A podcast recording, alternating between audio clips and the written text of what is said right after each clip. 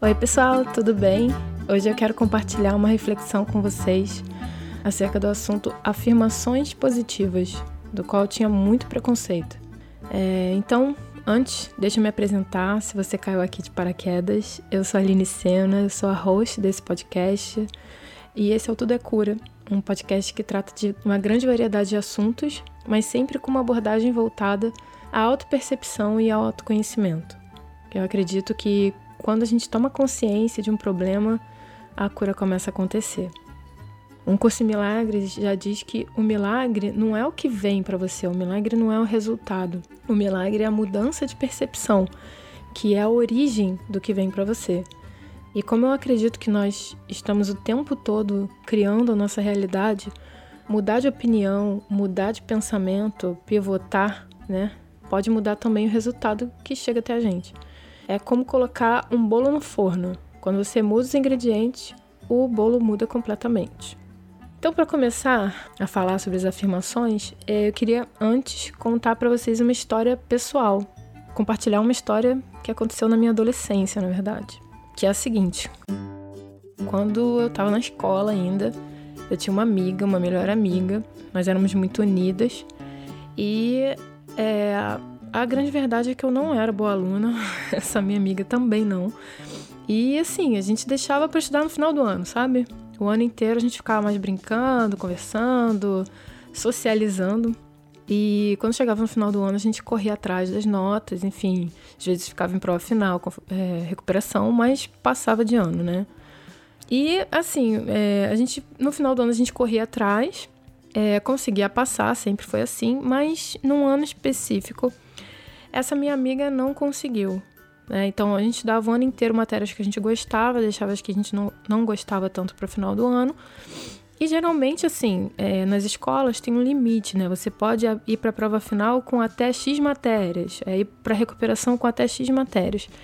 E essa minha amiga não tinha conseguido ir nem para a prova final. Ela tinha ficado em mais uma matéria, além do número que a, que a gente precisava para continuar com o nosso plano maquiavélico. E assim, quando a gente recebeu a notícia de que ela tinha reprovado, a turma inteira, assim, a nossa turma, a nossa patatinha ali, nós ficamos arrasados, assim. A gente ficou muito, muito bolado. Ela ficou muito nervosa. O pai dela era mega exigente com ela.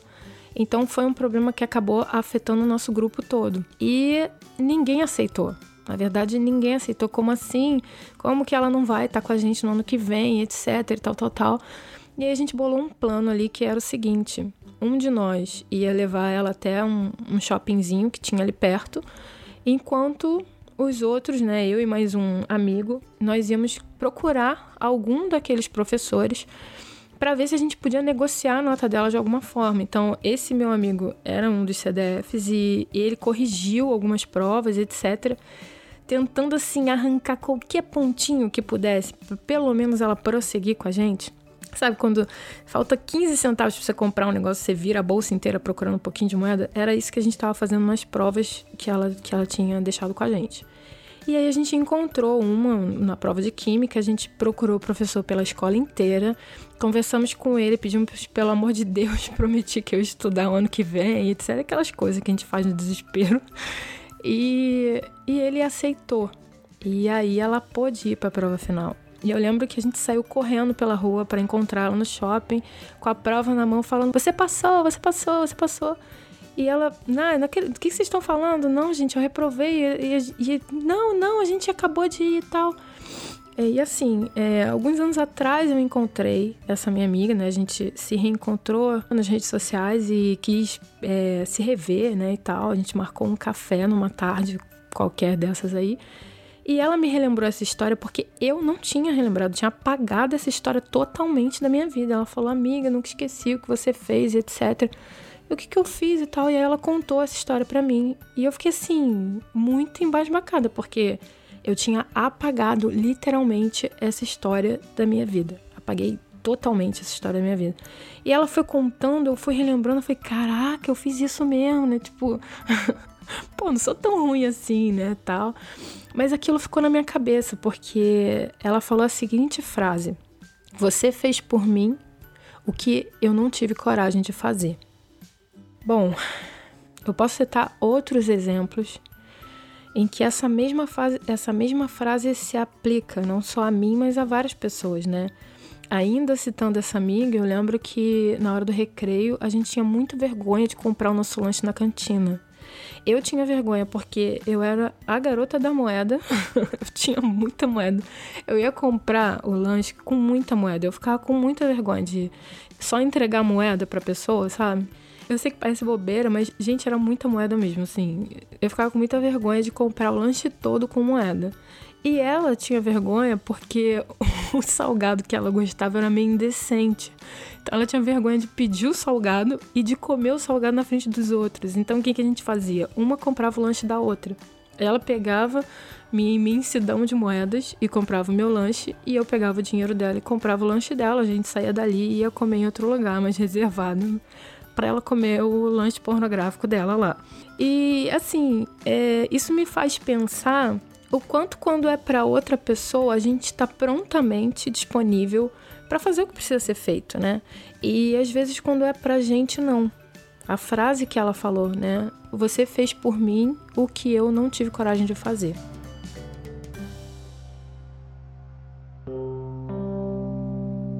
Hoje em dia, esse é um padrão que não é só meu. Muitos amigos, é, muitas pessoas que eu conheço, né, que que você percebe que fazem a mesma coisa, né? De repente um amigo precisa de, de uma ajuda e você vai lá e ajuda, mas se, quando é para você, você, ah, posso ficar aqui mais um pouquinho, posso ver essa rede social aqui. Não tem uma urgência. Eu vejo isso em mim. É, um amigo precisando de alguma coisa, prontamente vou lá e atendo. E a mesma coisa às vezes eu preciso e eu não me dou. E a sensação que eu tenho é que parece que a gente está flutuando na vida, assim. Parece que a gente não existe. Parece que a gente não se vê, a gente não se enxerga, a gente enxerga o outro, a gente enxerga na nossa concepção e no nosso julgamento a totalidade do outro, né? Quando é uma pessoa que a gente gosta, as pessoas podem ter defeitos, mas a gente gosta das pessoas porque as qualidades dela atraem muito a gente, né? O que a gente vê primeiro é o que a gente se relaciona mais. Então a gente enxerga aquela pessoa na totalidade, mas a gente enxerga aquela pessoa num viés mais positivo. E quando é com a gente, às vezes ou é num viés negativo, ou às vezes a gente nem se vê. Então eu sinto que é como se a nossa relação com a gente é uma relação meio invisível, em que a gente parece que não se enxerga ou age como se a gente nem existisse, assim, como, como se a gente não tivesse essa relação de amizade com a gente mesmo, com nós mesmos. Por isso que o trabalho com o espelho, o trabalho com as afirmações é tão importante eu resolvi gravar esse episódio também porque eu comprei um, um livro, um livrinho pequenininho da Luiz Rey, 21 dias para curar a sua vida. E eu perguntei no, no Instagram se vocês queriam que eu compartilhasse como que estava sendo o meu processo com esse livro. Esse exercício, praticar o exercício com o espelho, que me inspirou a gravar esse episódio. Eu ainda não posso falar exatamente do livro porque eu não estou seguindo os 21 dias. Eu pego um dia e faço exercício até eu acabar, né? Tipo, até esgotar ele. E aí que eu pego o segundo dia. Então, esses 21 dias vão virar um milhão de dias. Mas então eu não acabei o livro ainda. Continuo fazendo exercício, mas não acabei. Mas eu sinto que eu já posso falar um pouco sobre essa, essa, esse exercício da afirmação no espelho, porque é uma coisa que eu tô fazendo. E, como eu disse no início, eu tinha muito preconceito, mas a minha percepção mudou. Hoje eu entendo que o trabalho com espelho é um exercício muito sutil e muito, muito, muito poderoso. Poderoso porque o principal desse exercício com espelho é que a gente aprende a se ver, a gente aprende a se perceber. A gente entende que nós, nós somos humanos também, que a gente também precisa de carinho, que a gente também precisa de apoio. Você realmente se vê se vê como uma pessoa, como você vê os seus amigos, uma pessoa fora de você, uma pessoa que existe. Às vezes a gente passa pelo espelho, a gente nem se olha, né? A gente, ah, tá bom, tá bom, tá bom. Mas na verdade é o se olhar, é o se perceber, é o se permitir se sentir, vem primeiro da ação de criar uma relação consigo mesmo, uma percepção de que você também é alguém. Assim como os nossos amigos, nós merecemos o nosso carinho, o nosso amor, a nossa compaixão, Mas para isso a gente precisa se desidentificar de tudo aquilo que a gente pensa e se ver um pouco fora da nossa cabeça. Quando você começa a se olhar no espelho e a se enxergar como alguém fora de você, você consegue perceber até a forma como você tem se tratado fisicamente, emocionalmente. Às vezes você olha e fala. A gente se critica muito, né, quando se olha no espelho, mas às vezes não é nenhuma questão de crítica, mas é se olhar e falar: cara, eu tô precisando te dar atenção. Tô precisando fazer as pazes contigo. Justo você que é tão importante para mim. Justo você que é a pessoa que fica comigo o tempo todo. Quando eu nasci, você estava lá comigo. Quando eu morrer, você vai estar comigo e vai ser a única pessoa que vai estar comigo. Você vai sofrer tanto quanto eu, a dor que eu vou sofrer, você vai sentir tanto quanto eu o amor, o carinho que eu vou sentir. Então deixa eu cuidar de você, deixa eu enxergar você também. E é por isso que o trabalho com o espelho passou a ser para mim tão importante. Eu conheci o trabalho do espelho, como eu falei, através da Luz Rey. A Luz Rey ela é super famosa, todo mundo conhece, mas eu confesso que eu só abri o livro dela para pesquisar a causa metafísica de alguma de algum desconforto que eu estivesse sentindo. E eu faço isso até hoje, sei lá, com Val Capelli, Cristina Caro, a própria Lois Rey. Toda vez, ah, eu tô com dor de cabeça, deixa eu ver o que significa dor de cabeça. Eu já tinha visto o livro Você Pode Criar Sua Vida, mas eu nunca tinha lido. Na verdade, esse foi o último livro que eu li dela. Mas quando eu comecei a ler o Você Pode Curar Sua Vida, eu percebi o valor da história da Louise Hay, o, valor do que ela compartilha com a gente, né? Nos livros dela, o quanto as ideias dela estão embasadas num outro livro, que, num outro conhecimento que eu amo, que é do Um Curso em Milagres. Um livro que fala que basicamente existem apenas dois caminhos que a gente pode seguir: o caminho do amor e o caminho do medo. E baseia todas as afirmativas dele, inclusive é, analisa algumas passagens bíblicas, reinterpreta né, algumas dessas passagens, analisando dentro desse viés de que ou você está num caminho ou você está no outro e que o tempo todo você está escolhendo para qual lado você vai. E eu percebi que a Luz Rei ela embasa muito as ideias do você pode curar sua vida dentro da análise desse livro desse livro Um Curso em Milagres. E ela fala muito sobre afirmações com espelho. Então, foi uma literatura que acabou me prendendo bastante, porque é, porque vinha de encontro com as ideias que eu já amava que vinham desse Um Curso em Milagres. Enfim, a Liz Hay, ela fala muito, muito, muito, o tempo todo ela fala, o trabalho dela é todo baseado em afirmações positivas. E acredito até que ela foi muito é, julgada, né? As pessoas tiveram muito preconceito com relação a ela, porque banalizaram a, as afirmações, né? Eu mesma também fazia parte, ah, então é só falar positivo e tá tudo bem. Só que não é só isso, é muito além disso. É um, a gente tende a contestar as coisas que são simples e que são sutis. Só que a verdade é que nem sempre a gente exercita com consistência, com verdade com a gente mesmo, para ver se aquilo realmente funciona ou não. Né? E, e como eu estava lendo o livro, eu estava de férias, estava no Rio, eu me predispus a colocar em prática tudo aquilo que eu estava lendo, que eu estava experimentando. Porque não importa se você está fazendo um curso, se você está lendo um livro, de que forma o conhecimento está vindo para você. Se você não pratica, é que nem a história do pássaro que tem uma asa quebrada. Você precisa da teoria e você precisa da prática. Então você precisa das duas, das duas asas funcionando perfeitamente. Bom, eu tinha muita, muita resistência para começar esse trabalho com espelho. A primeira vez que eu fiz, eu me senti muito mal, muito constrangida, me senti muito idiota. Cara, olhar no espelho, olhar para você e ficar falando, nossa, eu senti muita vergonha. Mas uma coisa que a Luísa fala é que isso vai realmente acontecer e que é justamente esse o presente, os pensamentos que vêm à tona. Um curso em milagres ele diz que o milagre não está no resultado, mas está na mudança de percepção, está na mudança do pensamento. Então, quando você tá no espelho e vem aqueles pensamentos à tona, você entende que aqueles pensamentos são o presente que você precisa, porque eles estão te mostrando o que, qual é o programa que está rodando na sua mente todos os dias. E se você olhar com cuidado, você vai ver que esses pensamentos provavelmente são os pensamentos que estão boicotando todos os seus planos, estão boicotando o acesso à realização dos seus sonhos. Esses pensamentos são o que estão fazendo a sua vida não andar, que te impedem de acordar cedo, que te impedem de, de se organizar, que te impedem de fazer escolhas mais saudáveis que mostram o quanto é frustrante viver a sua vida, o quanto, sei lá, é ridículo, enfim, todos esses pensamentos nocivos, eles estão no piloto automático e eles estão regendo a orquestra da sua vida. Se você olhar para esses pensamentos sem julgamento, só olhar enquanto você está ali se olhando no espelho e se desidentificando, né? Você olha aquela imagem e você vê os pensamentos que estão criando aquela imagem, isso é muito curativo. Isso é muito curativo.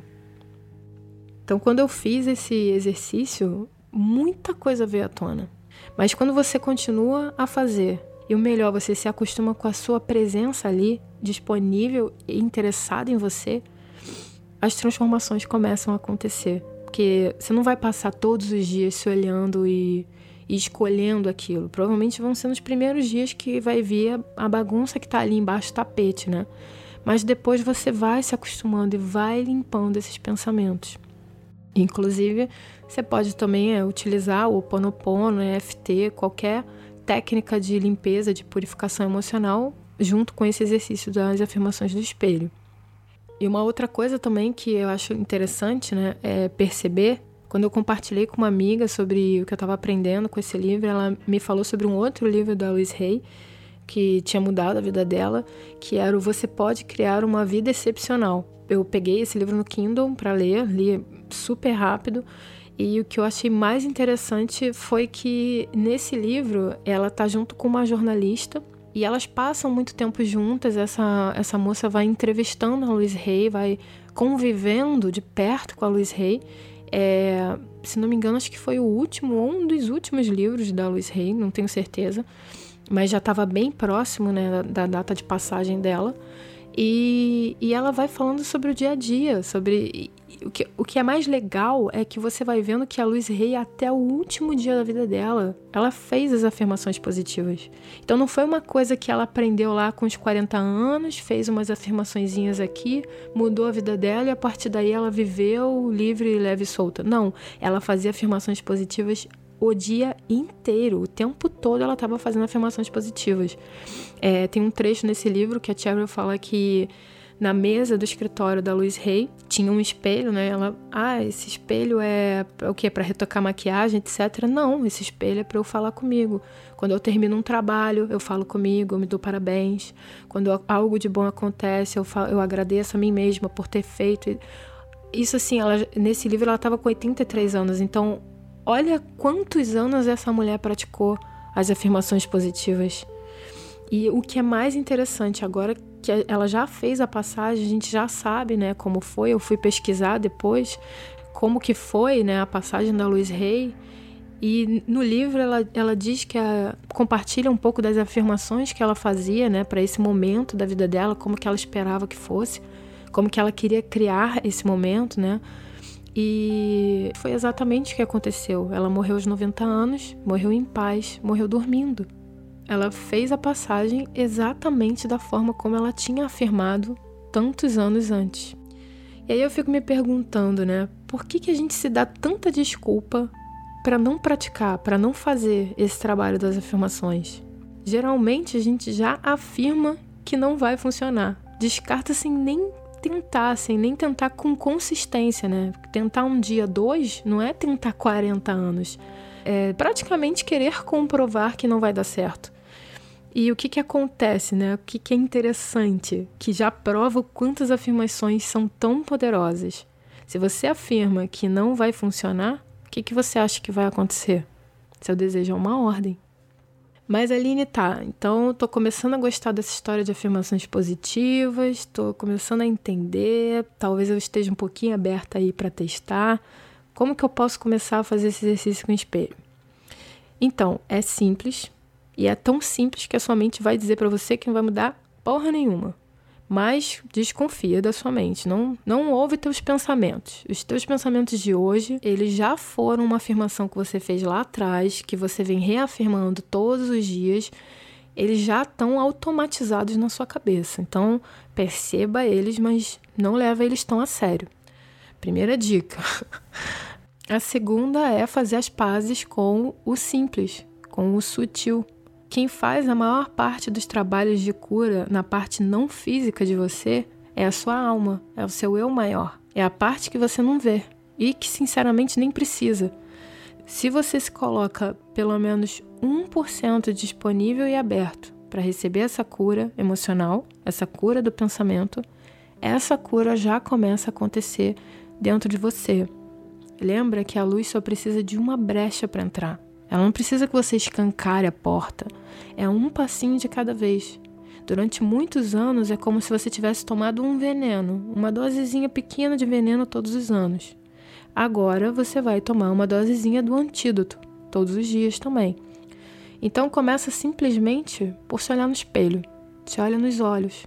Com certeza vão vir pensamentos nocivos à tona, como eu te falei, também aconteceu comigo mas continua, persevera.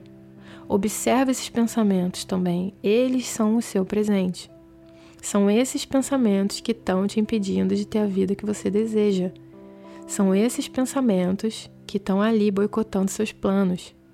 São os seus pensamentos que estão fazendo você permanecer no mesmo lugar de conforto. No tá uma merda, mas tá quentinho. Sabe essa sensação de tá uma merda, mas tá quentinho? São os seus pensamentos que acreditam que você é covarde, que você não é capaz, te deixam nesse sofá da frustração. Então só observa quais são os pensamentos que estão te mantendo nesse lugar. Tomar consciência já é se abrir para essa luz que quer entrar. Observando esses pensamentos, não julgando, não condenando, olha para você como se você olhasse para um amigo. Se o seu amigo, seu filho, será alguém que você ame muito, pensasse tão mal de si mesmo, como que você acha que essa pessoa viveria? O que, que você diria para essa pessoa sobre esses pensamentos nocivos que ela tem sobre ela? Você vê que essa pessoa é maravilhosa, né? É, você ama essa pessoa. Beleza, ela pode já ter feito besteira na vida, mas ela também já fez muita coisa boa. Você olha para essa pessoa, para esse seu amigo, seu filho, essa pessoa que você ama, você olha com olhos de amor, você deseja o melhor para essa pessoa, você está pronta, disponível para ajudar essa pessoa. Então começa a se olhar como o seu melhor amigo, como a sua melhor amiga.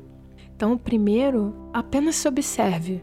Observe os seus pensamentos. Deixa a emoção fluir se tiver que fluir. Deixa a sujeira sair debaixo do tapete. Não julga, não condena. Só esteja ali para você. E aí, quando você estiver pronto, quando esse trabalho começar a ser mais habitual para você, você já começar a se acostumar mais, ficar mais confortável com, com esse exercício, aí você começa as afirmações positivas.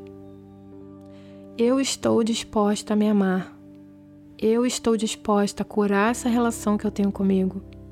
Eu estou disposta a me ver como eu realmente sou, a me aceitar, porque eu passei a vida toda fazendo o contrário e não deu certo. Então hoje eu escolho por outro caminho. Eu me amo e eu me aceito. A vida me ama e quer me ver feliz. Eu estou disposta a começar a me amar também, a me enxergar com os olhos de quem derrama amor por mim. E está feito. Faz esse exercício e me conta, tá?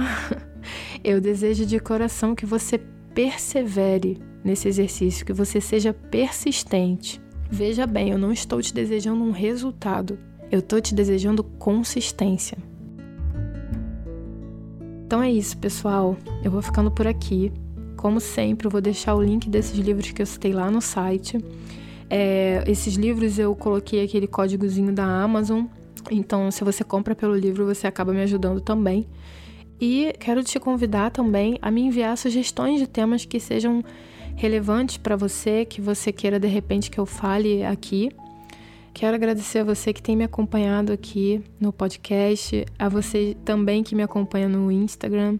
Eu peço a paciência de vocês porque eu não estou muito habituada a produzir conteúdo para redes sociais, mas estou aprendendo. E eu tô sempre por lá também, então se você quiser entrar em contato comigo lá, eu vou te responder com muito carinho. Já agradeço também a todos vocês que mencionam o Tudo é Cura nas redes sociais, no Instagram, que indicam o podcast, que me marcam nas publicações. Eu amo ler o que vocês escrevem, receber o carinho de vocês. Quero te convidar também, né, para assinar a minha newsletter, que na verdade não é só uma newsletter, mas tá mais para uma cartinha, uma cartinha que eu pretendo enviar a vocês uma vez por mês. Eu não vou ficar lotando essa caixa de entrada, prometo. E nessa cartinha eu quero compartilhar os meus processos pessoais, é, o meu momento, é levar uma reflexão, uma mensagem positiva, alguns presentinhos também que vou deixar lá para a galera da newsletter e e é isso, gente. Até o próximo programa. Um grande beijo. Fica bem. Tchau.